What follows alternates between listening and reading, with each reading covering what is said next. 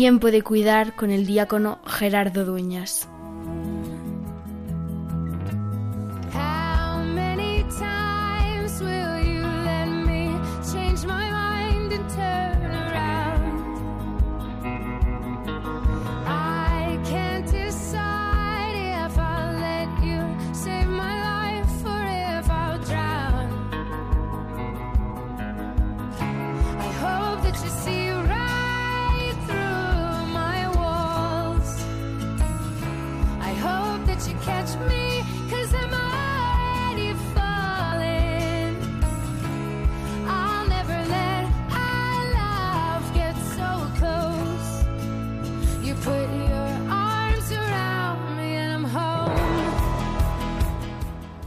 Siempre tiene una repercusión especial el hablar con quien sufre.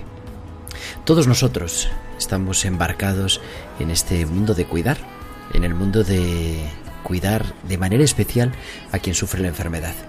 Y a lo largo de este verano estamos hablando con diferentes personas, con cuidadores, con teólogos, con capellanes.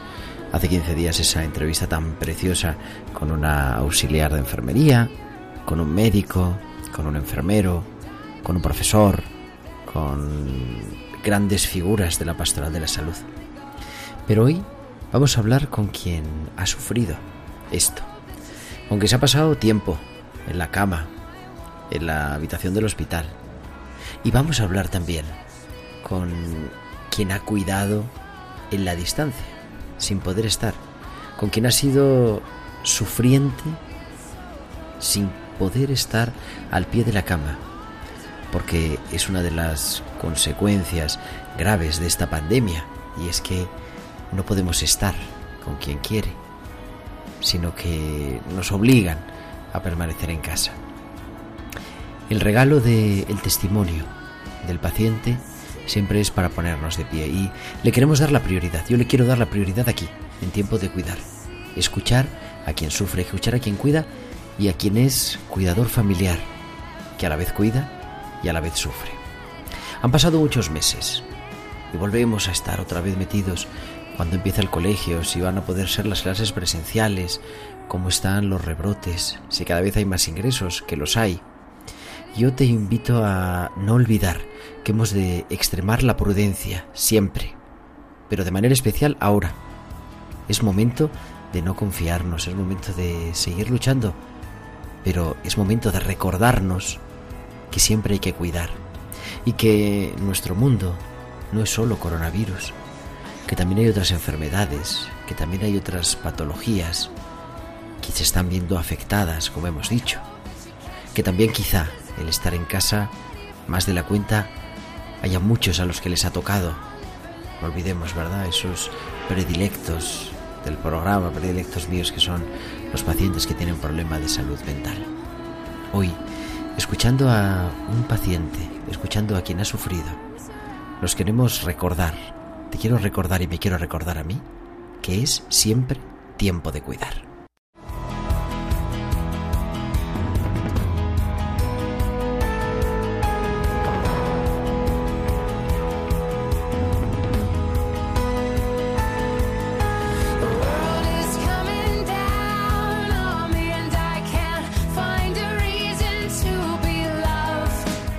Muy buenas tardes, queridos amigos de Radio María, y bienvenidos a este programa, esta nueva edición de Tiempo de Cuidar, la número ya 94. Nos acercamos imparablemente a los 100 programas de Tiempo de Cuidar.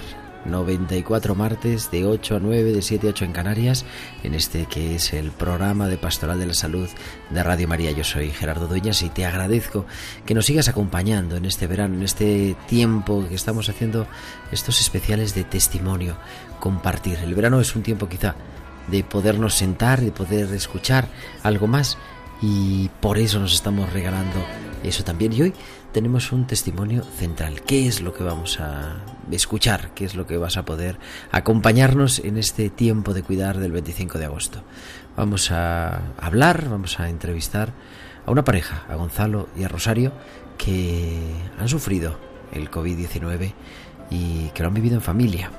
Él ha estado ingresado, ella ha estado con sus hijas en casa y nos van a contar cuáles son los miedos, cuáles son las esperanzas y sobre todo también cómo se vive, cómo se puede vivir todo esto desde la fe, porque es tiempo de cuidar, pero es tiempo de disfrutar y la enfermedad, decimos siempre, ¿no? Es un momento único para descubrir la presencia de Dios.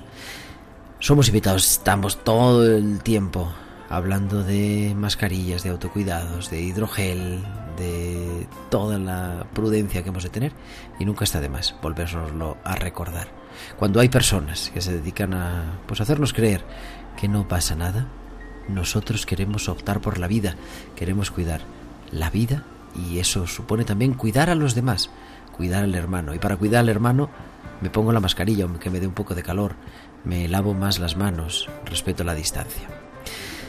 Nos escucháis y queremos también que os comuniquéis con nosotros con vuestros comentarios en nuestro correo electrónico tiempo de cuidar arroba radiomaria.es y en nuestras redes sociales. Y nos vamos corriendo al Hospital de Bilbao con Valcisa.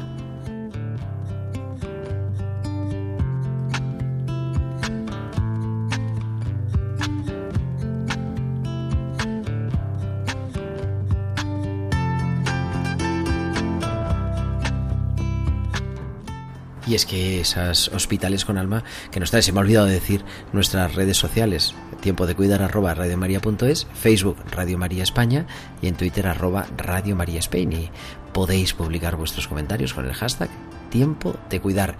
También nos podéis enviar vuestros mensajes durante la emisión en directo del programa al 668-594-383, que se me había olvidado y si no me regaña Javi Pérez, que está en el control.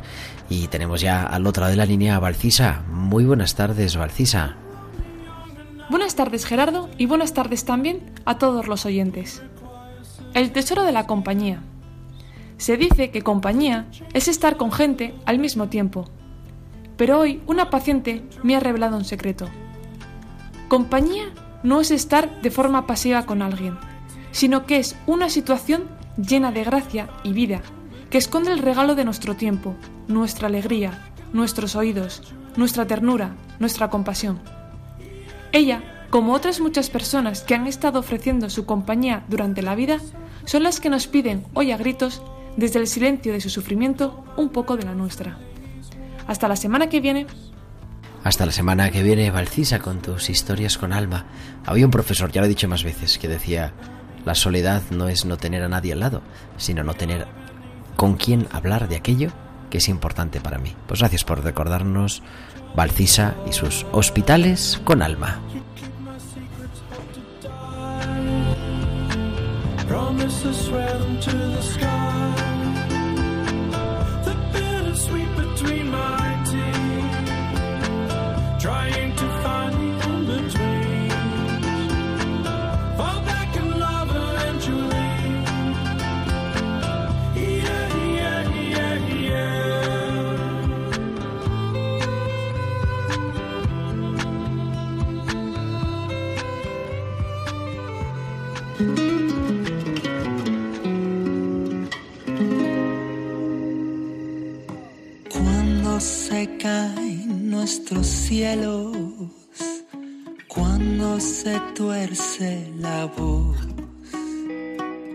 Cuando los pies se clavan al suelo, tú te acercas veloz.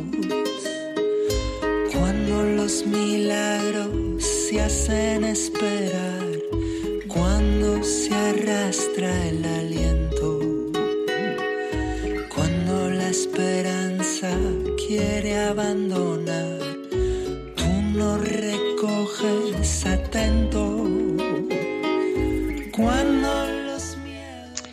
como decíamos, tenemos en esta tarde un testimonio muy especial. En tiempo de cuidar, siempre que hablamos con alguna persona, pues nos trae su historia, su vida, Pero cuando hablamos con un paciente, creo que nos tenemos que poner y tratar de a su familia, que los tenemos ahí al otro lado de la línea, estamos escuchando. Gonzalo y Rosario, muy buenas tardes. Hola, buenas tardes, Gerardo. ¿Qué estáis? Te vamos a hacer la entrevista en pareja, podríamos decir. Sí, sí, fenomenal.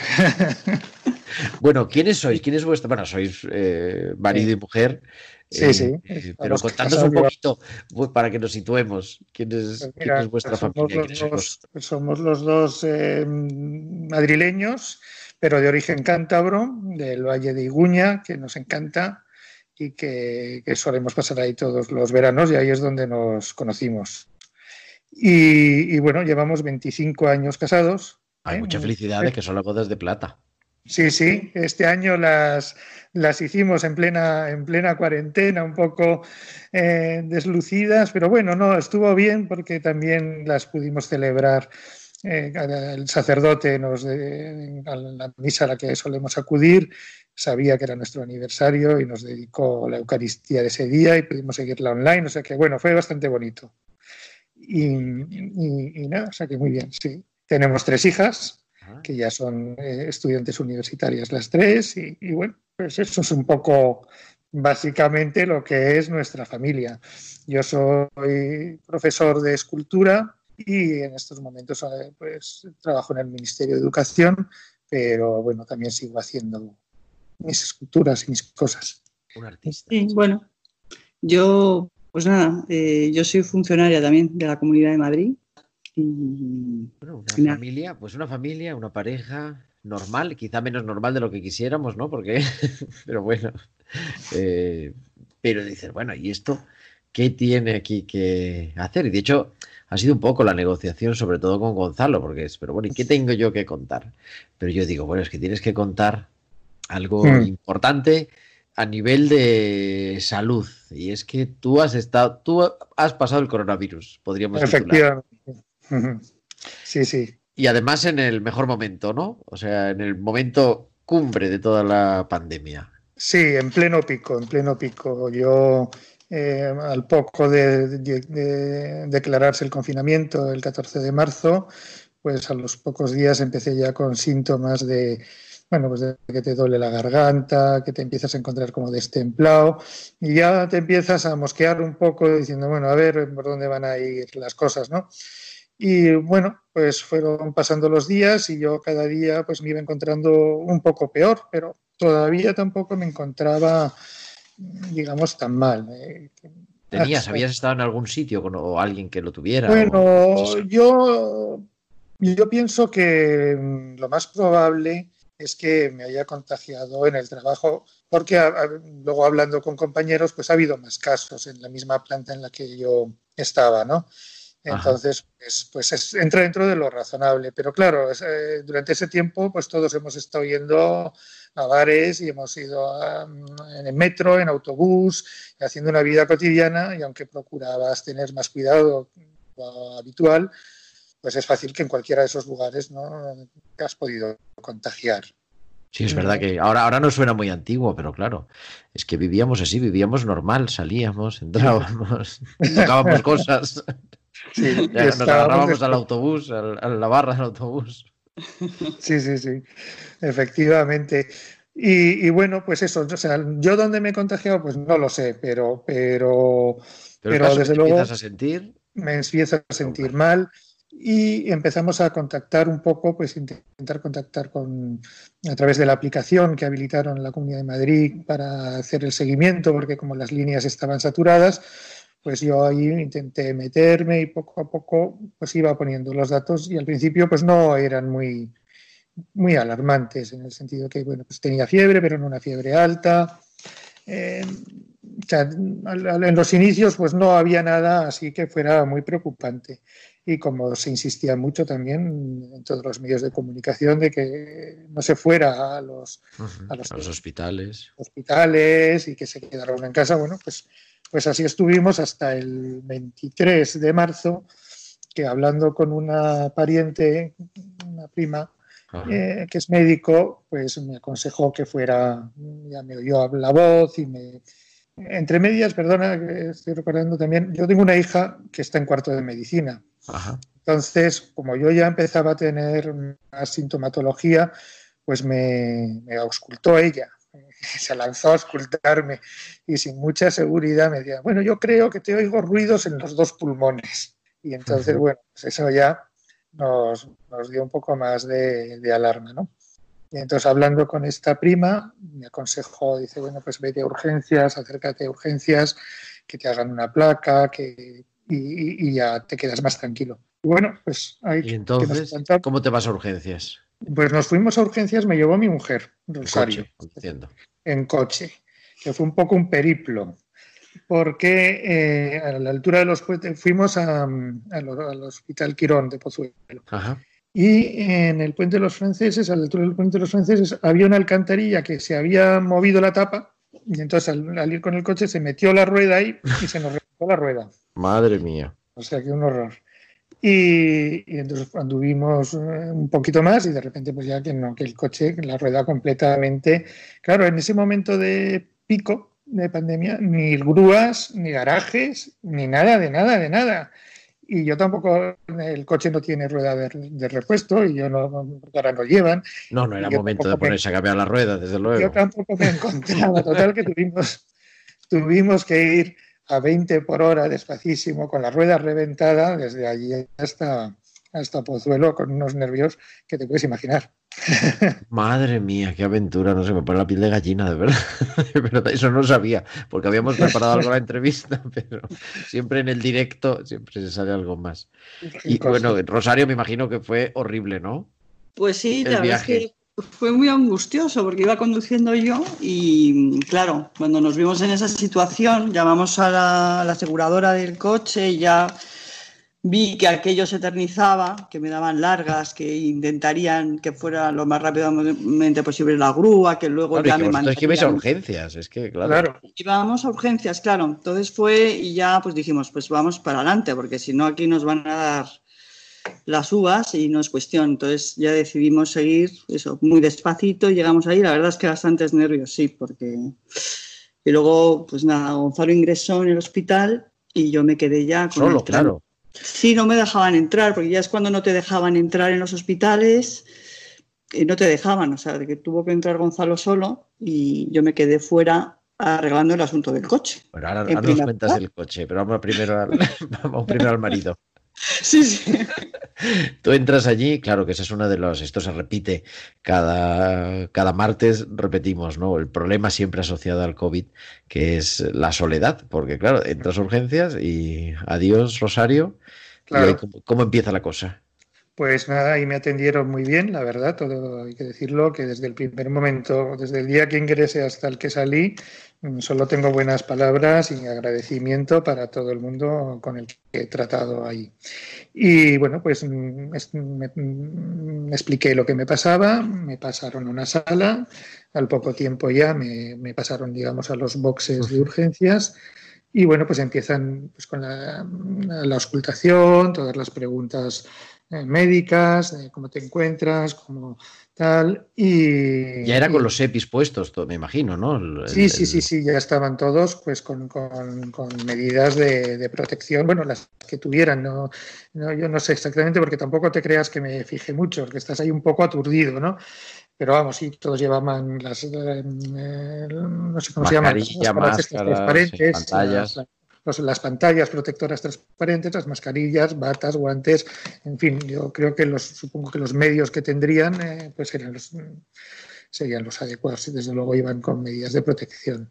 Y bueno, pues empezaron a hacer preguntas, me mandaron a hacer unos análisis, me tomaron la muestra de la PCR y ya pues enseguida, pues cuando hicieron la radiografía vieron que tenía una neumonía bilateral. Y, O sea, que llevaba razón tu hija. Mi hija llevaba razón, efectivamente. El primer diagnóstico fue acertado.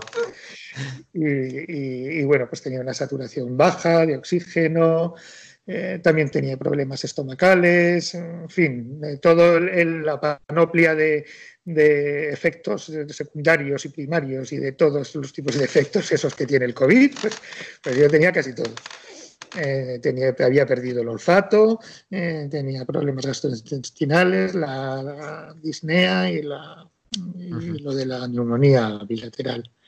Entonces, bueno, pues ya me confirmaron que, que era, que era esto y que me tenía que quedar ingresado, que siempre te, bueno, te impresiona. te Siempre tienes impresiona. la, la idea de, bueno, a ver, que me manden algo y me voy para casa, ¿no? Pero Sí, había que quedarse con oxígeno, me imagino, sobre todo. Claro, claro, inmediatamente me pusieron oxígeno y bueno, había en ese momento había saturación en el hospital y estuvieron viendo hasta que finalmente pudieron, ya más entrada la tarde, pudieron pasarme en la habitación. O sea que tuve muchísima suerte. Estuviste en planta siempre, no llegaste Sí, a ir a la UBI. No, no, no, yo no estaba en la. No, ¿Y estabas solo o estabas acompañado? No, estaba solo, estaba solo. Mm.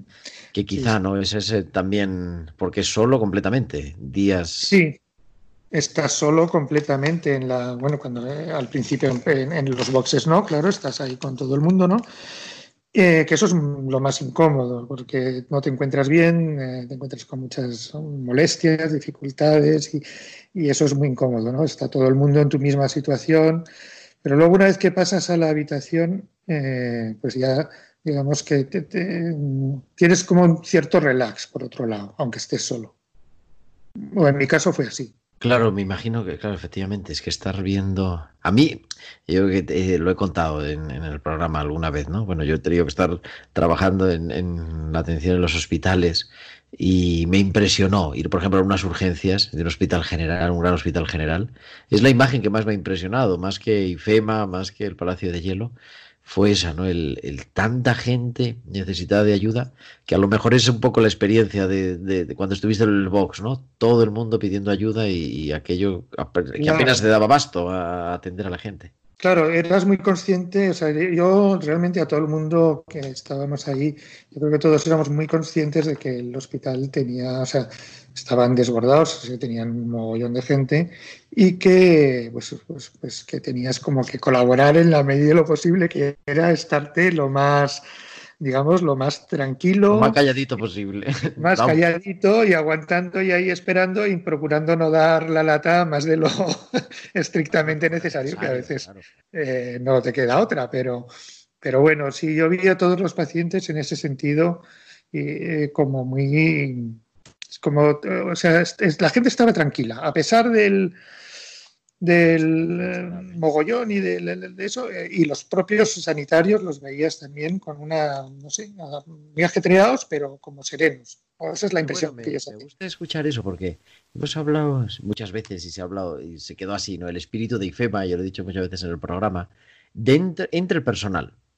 Es verdad que ha sido un momento y, y que yo creo que ha quedado, todavía está quedando restos, ¿no? De la solidaridad que había, la comprensión, la ayuda de unos con otros, de todas las personas que trabajaban en el hospital. Pero no había oído que también los pacientes, claro, los pacientes también contribuían a eso, ¿no? A, a- a saber que estaba todo el mundo en una situación excepcional y que, y que había que dar lo mejor, aunque lo estuvieran no pasando mal, claro. Mm. Yo, desde luego, esa es la- la impresión que yo tuve, claro, que siempre, bueno, pues es un poco subjetiva, ¿no? Desde luego yo así lo intentaba hacer, es decir, eh, bueno, pues estás ahí, estás muy agradecido porque te estén tratando y lo que quieres es facilitar en todo lo posible el trabajo de los sanitarios. Oye, Rosario, estábamos con la rueda reventada. Estamos, ¿Qué pasa? ¿Qué, qué hiciste en el parking, allí en el parking de, de urgencias? Bueno, nada, pues mm, ya vino la grúa finalmente y claro, me quedé ahí porque no, no había coche de sustitución ni nada. Te quedas un poco una sensación bastante mm, rara, ¿no? Porque, bueno, por un lado con la preocupación de Gonzalo y por otro lado con la cosa de solucionar este problema que había que solucionar. Entonces se llevaron el coche al depósito porque no había todos los talleres cerrados o yo no logré, no encontré ninguno en ese momento. Eh, y me quedé ahí un poco tirada, porque no está, claro, era la sensación un poco de que hemos visto en Madrid desierto, que estás ahí, que no pasa un 23, taxi, 24 de marzo, es que era el... Cuando Sí. no había taxis, no había, efectivamente. no había nada. Efectivamente, me quedé ahí bastante tirada y hasta que conseguí un señor, me vio así perdida por la calle, porque yo es una zona que no conozco nada, no sabía de dónde, dónde estaba el metro, ni sabía dónde estaba nada. Y me vio un señor así perdida y me, me, indicó que había, o sea, así por señas, me dijo, yo le entendí que dónde había una parada de taxi y ya finalmente pude coger un taxi y ya me volví, sin saber todavía. Tanto. Ah, eso no sabías, esa es la, esa es la Mm, No, no, claro, eh, ya no pude entrar, ya no sabía qué iba a ser, si Gonzalo se iba a quedar ingresado, si no. Me fui con la, con la duda. Me fui a casa hasta que ya me llamó Gonzalo, no, me llamó nuestra, nuestra prima, vamos a, y me dijo que, que se quedaba ingresado. Mm, Y entonces, bueno, pues nada, ya supimos que se quedaba ingresado. Yo luego creo que ya contactamos, eh, ya hablamos con Gonzalo y tal, y, y, ya supimos que se quedaba. Bueno, entonces más o menos lo del coche se medio resolvió. Es que parece, o sea, suena claro, es, es una cosa menor verdaderamente claro. dentro de la gravedad, pero claro, que hay que verse en esa situación también, claro, ¿eh? Sí, Sí, es una, sí, es como es un cos, una cosa, una situación tan extraña, ¿no? Que te quedes. Bueno, en por Madrid, otro lado te entretuvo de ya, alguna ¿no? forma, porque si no, quizás estar esperando a ver si salía, si no salía, ¿no? Pero bueno, en fin, las cosas Sí. fueron así. Así fueron. Fueron una, una situación bastante particular y como muy extraña, lo de sentirte totalmente tirada ahí en mitad de, de- sin poder, ¿sabes? Digo, y ahora como me vuelvo, además aturdida por Gonzalo, preocupada, así, un poco ya que tampoco tienes unas, como la cabeza muy centrada, ¿no? Y, y por la preocupación, entonces es una sensación extraña, pero bueno, eso efectivamente fue una anécdota que salió luego todo bien.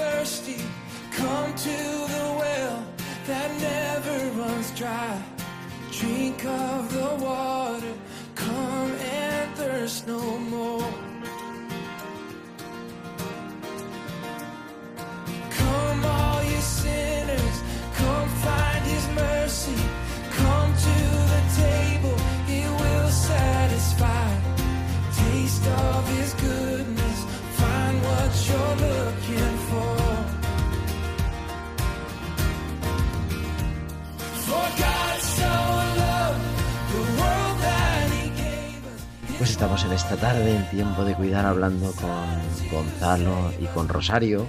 Gonzalo le hemos dejado ingresado en planta. Rosario ya ha llegado a casa después de esa, de esa aventura del coche.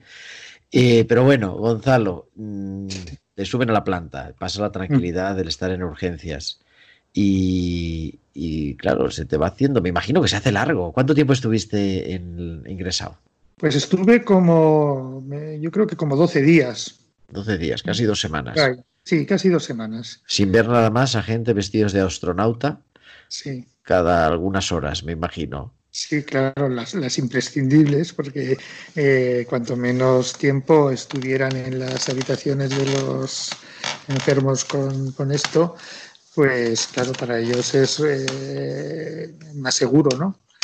Entonces, pues eh, tanto, o sea, procuraban atenderte desde luego fenomenal y todo lo que necesitabas, pero, pero es- entraban No los te entraban a dar charla. No, nada, nada, nada. ¿Tenías el móvil? Bueno, ¿Podías hablar con la familia?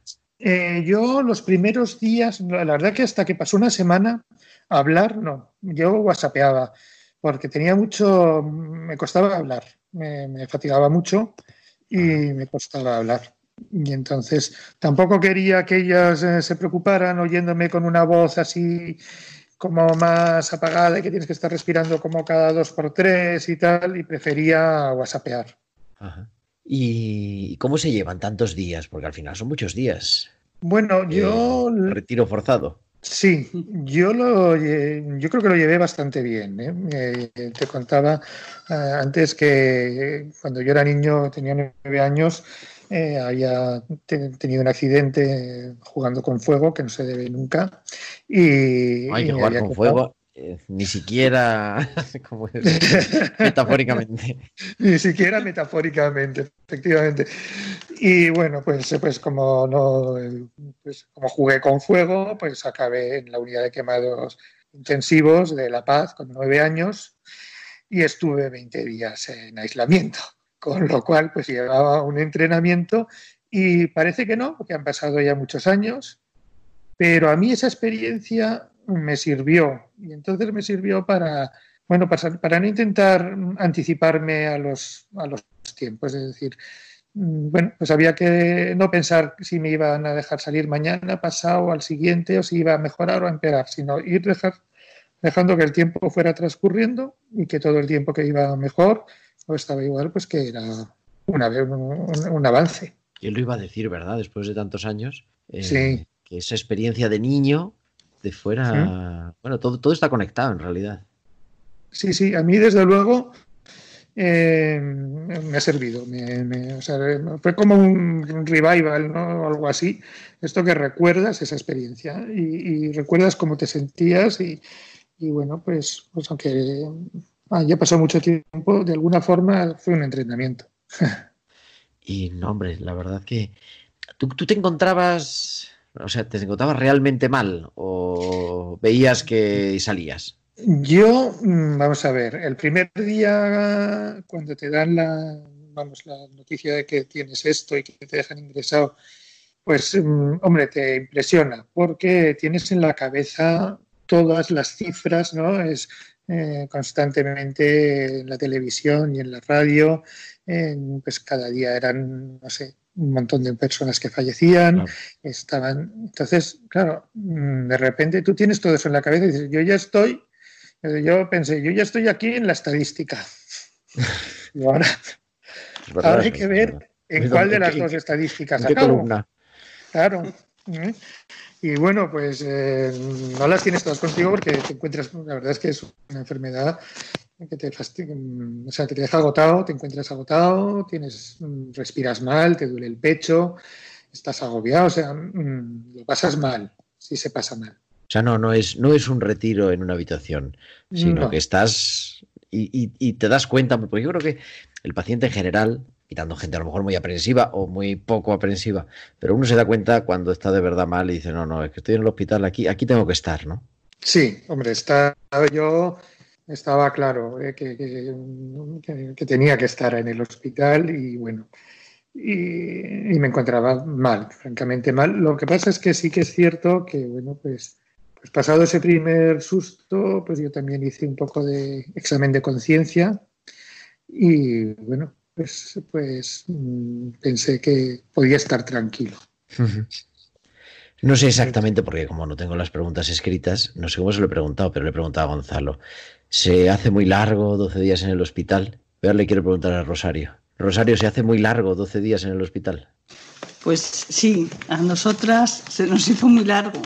Sí, sí, estábamos muy preocupadas. La verdad que en casa, bueno, mis hijas y se portaron muy bien porque estaban muy tranquilas y animándonos y tal. Y, pero bueno, en el fondo estaban preocupadas, igual que yo, esperando todos los días la llamada del médico, que no falló ni un solo día, que fue... Esa, porque es el contacto, ¿no? El contacto que tenéis era, bueno, por el WhatsApp.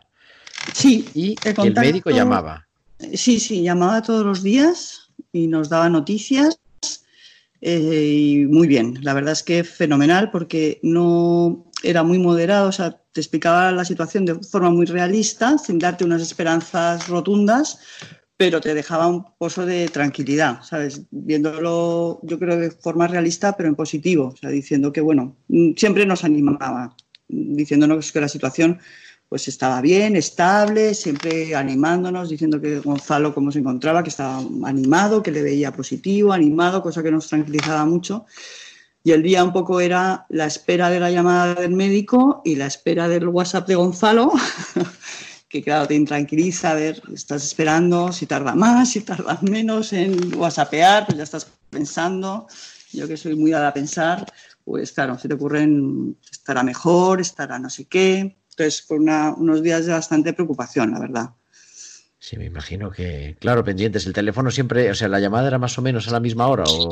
Sí, solía ser por la mañana, después de la visita, yo creo que solía hacer la visita a Gonzalo por las mañanas pronto y luego sí teníamos la hora más o menos cogida, o sea, era por la mañana. Y el WhatsApp de Gonzalo ya solía ser por la tarde, o sea que teníamos Cada 10 Más o horas una... cogidos los tiempos. Y entonces era, pues eso, claro, lo que dice Gonzalo, estás oyendo todo, que yo no escuchaba nada, desde luego, o sea, ni veía la televisión ni... Es verdad que se nos hace, se nos- claro, no, no hace tanto, no hace tanto, han pasado solo unos meses, pero es que en Sí. aquel momento, o sea, el momento en el que estaba Gonzalo, todo era coronavirus. Claro, sí, sí, era todo coronavirus. Entonces estábamos todos encerraditos en casa. Una sensación bastante de agobio. Claro, aparte de la enfermedad es la soledad que tienes, porque no, mm, o sea, desde luego la gente, la familia y los amigos se portaron fenomenal, con- dando muchísimos ánimos, llamando continuamente, pero no dejas de estar luego solo en tu casa, sin posibilidad de contactar físicamente con nadie, y eso es un poco una sensación. Sin verlo, ¿no? Eso también es la incertidumbre, porque si, si lo hubieras visto, quizá, ¿no? Bien, claro, si, si no, no puedes verlo, no sabes realmente cómo es la cosa, entonces esa- ese aislamiento pues es también un- una cosa agobiante y es una situación bastante particular, la verdad. Y un día. Gonzalo, un día les llamas, decides llamarlos, Sí, sí, cuando ya me, cuando la cosa estaba mejor, claro. claro, cuando ya me encontré más, más fuerte de voz y de, y de- perdón, y, y tal, pues entonces ya sí, empecé a llamar ya mm, por voz, ¿no? Porque, bueno, también me apetecía mucho oírles y, y hablar con ellas. Pero sí, yo es que mm, los primeros días no me encontraba con, con fuerzas para hablar. Me encontraba muy cansado. Me imagino que eso, claro, ya- empiezas a ver el como el final, ¿no? La, decir, oye, de esta salgo. Sí, sí, sí, sí. Yo la verdad es que estuve, mm, incluso cuando estaba más fastidiado, estuve tranquilo y confiado en que salía. ¿eh? Eh, yo creo que dentro de todo, pues lo he tenido severo, pero, pero no tan grave como desgraciadamente tantas personas, ¿no? Que lo, que lo tienen que haber pasado, pues, pues mucho peor que yo. Sí, no, hombre, seguro, eso es, está claro. Tanta Mm. gente, ¿verdad? Pero, pero, en fin, el- el- es verdad que ahora que llevamos hablando también de rebrotes, de prudencia, de que se acerca poco a poco el otoño, pues nos Mm. hace recordar, ¿no? El- cómo cambia la vida sin, sin imaginarlo, ¿no? O sea, de, pues prácticamente un día para otro empiezas a encontrar mal y eso que ves en los medios de comunicación o que nos decían que estaba en China, luego en Italia, resulta que, que está en casa y que te toca a ti y que te tienes que ir al hospital y que te quedas ingresado y, es- y también no, porque pues ¿por qué, ¿por qué a mí o no? No sé si te planteabas eso. Mm, Yo, si te soy sincero, no. No me planteaba O sea, nada. yo no me lo planteaba. pues, esas cosas mm, siempre, yo siempre he visto que, bueno, que te, como yo digo, ¿y por qué no? Eh, me acuerdo, mira, eso que me has comentado, mi madre falleció de leucemia Ajá. y un día hablando con ella, pues, pues precisamente me dijo eso, "Ay, ¿y por qué me habrá pasado esto a mí? Yo le dije, mamá, ¿y por qué no te iba a pasar a ti? Es que no venimos con una garantía de que esto me va a pasar o no me va a pasar. Nos pasan cosas, unas que nos gustan y otras que no nos gustan, pero, pero yo creo que no hay que buscarle un, un- un- bueno, es mi opinión, claro. Parte de la vida también, es- es la realidad, ¿no? En Sí, realidad. Sí, o sea, porque nunca nos preguntamos por qué me ha pasado a mí esto tan bueno. Siempre es, Es que lo bueno lo merecemos, ¿no? Es un poco así. Lo bueno nos hemos ganado. Pero. ¿Rezasteis sí. mucho, Rosario, en estos días? ¿Os disteis a la vida contemplativa? Que si rezamos, sí, sí, sí, sí, sí, claro, yo, yo estaba todo el día rezando y diciendo a todo el mundo que rezara. Y la verdad es que eso ayuda, y porque la gente te lo dice también, pues estoy rezando y pues, el sacerdote, oye, por favor, ofrece misas por Gonzalo. Y ese apoyo de gente que está rezando, pues a mí me, me- me consolaba y te sientes en comunión con, con la gente que está rezando por, por eso. Y la verdad es que es muy, es consolador. Sí, yo creo que si el otro día hablaba en una, bueno, una reunión que tuvimos de personas de, de capellanas de hospital, básicamente, pero también había algunas religiosas y una de ellas no había podido seguir en el hospital por riesgo de edad, ¿no? Tuvo que salir del hospital y cada uno iba contando, ah, pues yo hice esto durante la pandemia y, y- y ella decía, pues yo la verdad que no sé. Dice, no tengo nada espectacular que contar, dice, pero bueno, la verdad que aumenté un montón, me dediqué a, a rezar por toda la gente que nos lo pedía, por todos los enfermos y bueno, y eso se nota también y también es un consuelo, es verdad, yo creo, para los demás no experimentarnos eh, pues unidos los unos a los otros y saber que, que Dios Sí. está también ahí. Sí, sí, sí, sí. Yo creo que sí. Para nosotros que somos creyentes, pues siempre es un consuelo la oración. Nosotros nos reuníamos todas a rezar por las noches y sí es un consuelo. O sea, estás, no te quita la preocupación, ni el, el agobio, ni la angustia, pero, pero es un consuelo, es una esperanza que tienes ahí y que te ayuda mucho. ¿Y el alta cómo es? Pues fenomenal. El alta es para otro, ¿eh? Cuando ya te dicen que sí, que te vas y que tal, ¿Lo pues tenías estás avisado encantado. o lo ibas, te lo ibas oliendo o no? Sí, sí, sí. O sea, ya la- los dos últimos días, bueno, sí, las cosas siguen por este camino, en un par de días, y no se estropea en un par de días, y bueno. O sea, que ya veías que la cosa, salvo que diera un giro o una cosa extraña, una complicación imprevista, que de, estas que luego se ha visto que efectivamente suceden, pues las complicaciones secundarias estas que han aparecido, pero en mi caso no fue así. Entonces fue todo evolucionando muy bien y ya el día que los médicos vieron que estaba en condiciones de volver a casa, pues me dieron el alta y, y estupendamente, la verdad que, que, que te alegras ¿Te fueron a mucho. buscar? ¿O cómo Me fue, vino a buscar, sí, me vino a buscar un, un- un amigo, porque nosotros seguíamos sin coche. o sea que, y un amigo que ya había pasado el coronavirus, eh, lo había pasado muy suave, pero, pero lo había pasado, ya no tenía riesgo de, de ningún No tipo, eh, pues, pues se ofreció y vino a recogernos. No, a recogerme.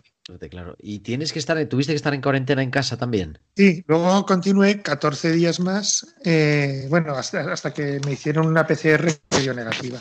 Ajá. Estuve luego en casa aislado en la habitación. Pero bueno, ya estás primero, eh, ya digamos que ya has pasado lo malo, ya vas para arriba en lugar de para abajo. Y, y luego, pues, pues eh, oyes a la familia, te hablas a través de la puerta, eh, están contigo y, y- y tú estás Es con otra ellas. cosa ya, claro. Estás encantado. Sí, sí. Lo que pasa es que se echaría de menos, ¿no? Eh, Rosario cuando llegó, claro, no poder abra- no poder tocar, abrazar, es como un poco así, Sí. como si fuera radioactivo. Sí. Sí, sí, la verdad es que sí. Lo que pasa es que por otro lado, como en casa mm, estábamos yo muy preocupada, porque claro, aparte de Gonzalo, pues te agobia, que de hecho al final lo pasamos todas, porque mis hijas también lo pasaron de una forma leve y yo tenía algunos síntomas que luego resultaron, porque me hice una, un análisis que yo también lo había pasado. Ajá. Entonces yo estaba, aparte de, la, de Gonzalo, que, que estás preocupada también en casa porque nadie más lo coja, ni mis hijas, ni yo. Entonces estábamos todas, pues así como... y no las muy, dejaba muy las- concienciadas. muy concienciadas y como ya acostumbradas a ni darte un beso, por supuesto, ni a nada. Yo estaba como muy pendiente, aunque es muy, es muy difícil con... con- En una casa es muy difícil, Tienes. claro. tener- es muy complicado, pero bueno, digamos que ya te metes en esa, en esa, el hábito de no tocarte, de no tal, o sea que esa- pues sí, sabes que, que- que- que estás como tan concienciado en eso que, que tampoco te choca demasiado. Luego ya Pero una tranquilidad tremenda, ¿no? Por otro lado, por No, mucho claro. que no le pudieras eh, tocar, pero... Sí, sí, sí. Una alegría enorme. Aquí estábamos encantadas, mimándole todo lo posible, haciéndole sí. comiditas de todo tipo para que. porque vino muy, muy pe- perdió mucho peso. Y muy desganado porque todavía eh, Sí, estaba. tenía Sí, porque problemas. me había afectado bastante al estómago también, y entonces, pues, pues me costaba comer y todas esas cosas. Sí, ¿Sigues teniendo, eh, ya meses después, efectos secundarios o como se, No. se llama así, ¿no? No, Sí, no, no, secuelas o secuelas, que no me salía la palabra. Eh, no, no, yo me, de hecho me llamaron del hospital y me han estado haciendo una- un seguimiento y estaba todo bien, gracias a Dios. Eh, Bueno, pues, pues no me ha dejado secuelas. Sí, porque Sí. esa es otra muchas veces, ¿no? De algunos pacientes que lo han pasado, incluso alguna gente que lo ha pasado muy leve. ¿A vosotras tampoco os han quedado ninguna secuela, Rosario? No, yo no, no, yo debo ser bast- yo no tuve grandes, vamos, solamente notaba un poco a lo mejor de picor de garganta por la noche y yo no he tenido nada más y, y mis hijas tampoco. Mis hijas, una tuvo unas- un catarro con unas décimas un par de días y luego se quedó can- muy cansada, y, pero no ha tenido, se recuperó muy bien. Y otra, la pequeña, tuvo unos síntomas como gripales, no tuvo ni décimas ni nada, todo en la época en que Gonzalo estaba hospitalizado, más por esa época. Y mi hija mayor y yo no notamos apenas nada y, y nada, estamos, gracias a Dios, estamos todos bien, no tenemos nada, nos encontramos todos bien. ¿Habéis aprendido algo de esto? Algo que saquéis, porque negativo ya sabemos, nervios, una rueda reventada. Pero, no sé, ya que hay que tocar esto, hay que vivir esto, como decía Gonzalo, pues nos ha tocado porque nos ha tocado. No sé, ¿hay algún aprendizaje, alguna consecuencia positiva? Yo, fíjate, sí, porque mm, vamos, yo, mm, yo creo que valoro mucho más el día a día, el- simplemente el hecho de estar vivo y sano, aunque siempre lo tienes en la cabeza que eso es una bendición, pero realmente lo vives con más intensidad. O sea, levantarte y decir, uy, qué bien, estamos todos bien, yo estoy sana, y sabes, relativizas mucho más, yo al menos, te tomas las cosas de otra manera y sabes que lo importante pues es eso, estar sano y bien y dar gracias por ello. Y luego también te hace recapacitar, a mí, ¿sabes? Te hace pensar en, en la gente que lo ha pasado tan mal, te das cuenta de lo que es realmente la soledad, también muchas, eso que te decía, que estás ahí aislado, solo, y piensas en gente que a lo mejor no tiene ese apoyo que pueda, hayamos podido tener nosotros, de gente que está pendiente, y dices, pues esta, que tanta gente a lo mejor que, que lo vive de, de solo, estas situaciones, te das cuenta de lo angustioso que debe ser, ¿no? Lo, lo que se debe pasar realmente viviendo esto en otras circunstancias. ¿no? Es verdad, es verdad. Gonzalo, Sí, bueno, pues yo un poco lo mismo, aprendes a valorar más el día a día y sobre todo yo creo, bueno, mm, he sacado de positivo el, el ver también que a veces eh, te fijas mucho en las cosas negativas que hay en la sociedad, en, en aspectos que no te gustan y sin embargo en estas circunstancias pues ves que el grueso de la gente es mm, solidaria, se ha volcado, eh, mm, no sé, es un sentimiento más eh, como de hermandad que normalmente no lo tienes. Eso para mí sí ha significado mucho. bueno, pues en medio de eso, en medio de la enfermedad, en medio del dolor, en medio del mal, siempre hay, siempre es lugar, en, en creyente podríamos decir, ¿no? En medio de la cruz siempre hay lugar para la resurrección. Pues en eso también confiamos. Yo quiero agradeceros mucho el habernos abierto pues vuestra casa, vuestra familia y, y compartir. Gonzalo me decía, ya hace, porque ya llevamos, que me ha costado esta entrevista. eh, que no, dices, no tengo nada especial, no, no. Pero yo creo que también es lo, lo bueno, ¿no? Es verdad, hay casos mucho más graves, por supuesto, ha habido, mucha gente, miles de personas, decenas de miles de personas que han fallecido, por lo cual era mucho más grave, en circunstancias peores. También ha habido mucha gente que lo ha pasado pues eh, en casa, ¿no? Y o mucho sin saberlo. Pero gracias por abrirnos la, eso, la puerta de vuestra casa, por compartir y por llenarnos también, yo creo que una llamada a la, a la esperanza y a la prudencia, ¿verdad? A, a- a ser prudentes también en este tiempo en el que se oyen tantas cosas. Sí, pues muchas gracias a ti, Sí. Gerardo, que Muchas hemos pasado gracias. un rato muy agradable. Y bueno, pues esa es nuestra experiencia. Pues gracias por abrir. Ya sabéis que aquí en Tiempo de Cuidar en Radio María siempre tenéis vuestra casa. Muchas gracias. Muchísimas gracias.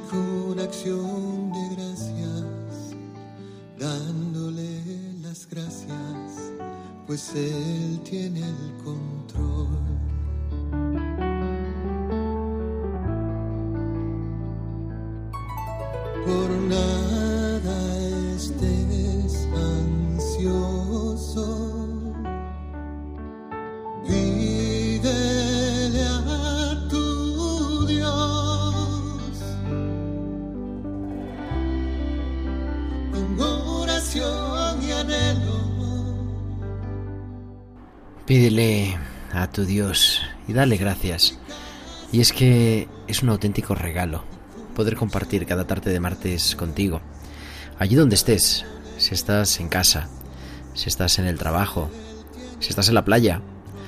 El otro día nos escribían y nos escuchaban desde alta mar. Los que nos escuchan al otro lado del Atlántico, los que nos escuchan en el podcast, los que quieren compartir este verano y recordarnos que en tiempo de cuidar. La verdad que, como decíamos al principio, escuchar a quien ha sufrido en primera persona es algo que nos conmueve y es algo que estamos llamados a acoger, como nos decía José Carlos Bermejo allá por el 14 de julio, el día de San Camilo.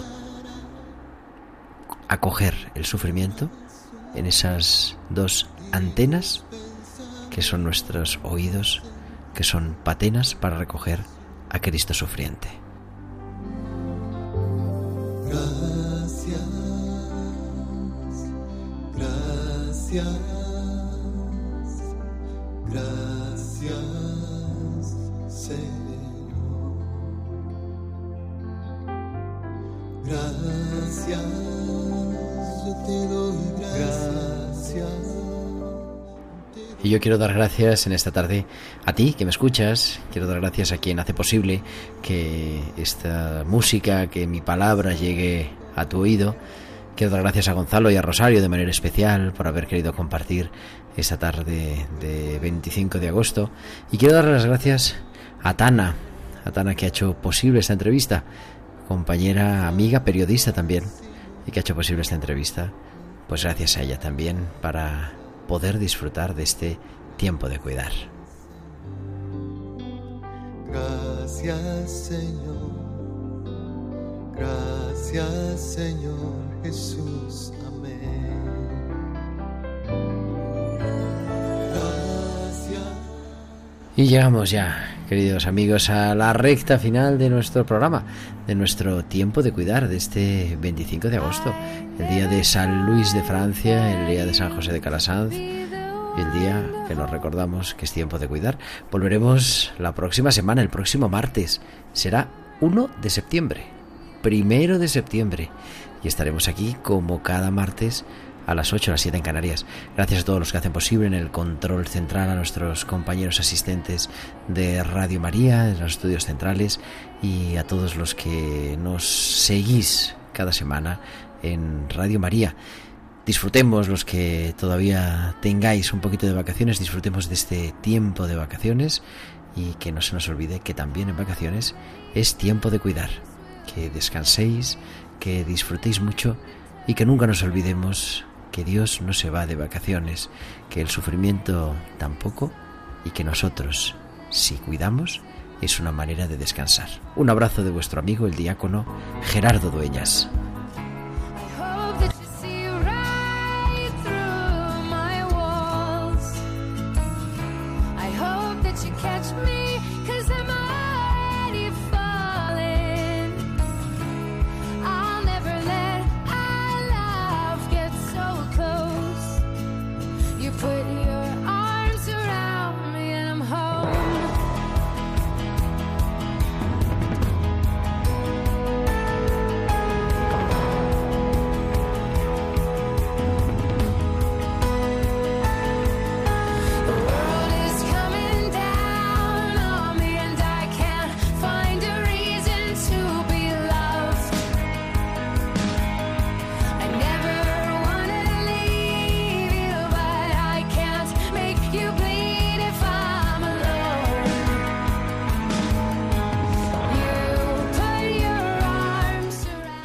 Han escuchado Tiempo de Cuidar con el diácono Gerardo Dueñas.